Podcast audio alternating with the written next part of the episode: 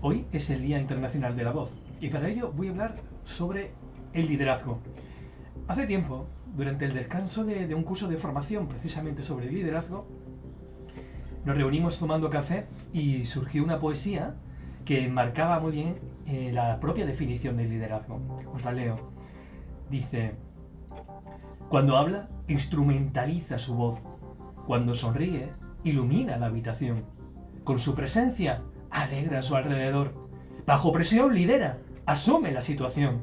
Y en los triunfos, comparte el galardón. Sinceramente, me encantó y fue totalmente improvisada entre todos y todas. ¿Qué os parece? ¿Cómo definiríais el liderazgo? ¿Conocéis alguna persona que reúna estas cualidades? Quizás sea tú mismo o tú misma. ¿Por qué no? Cuéntame. Imagina.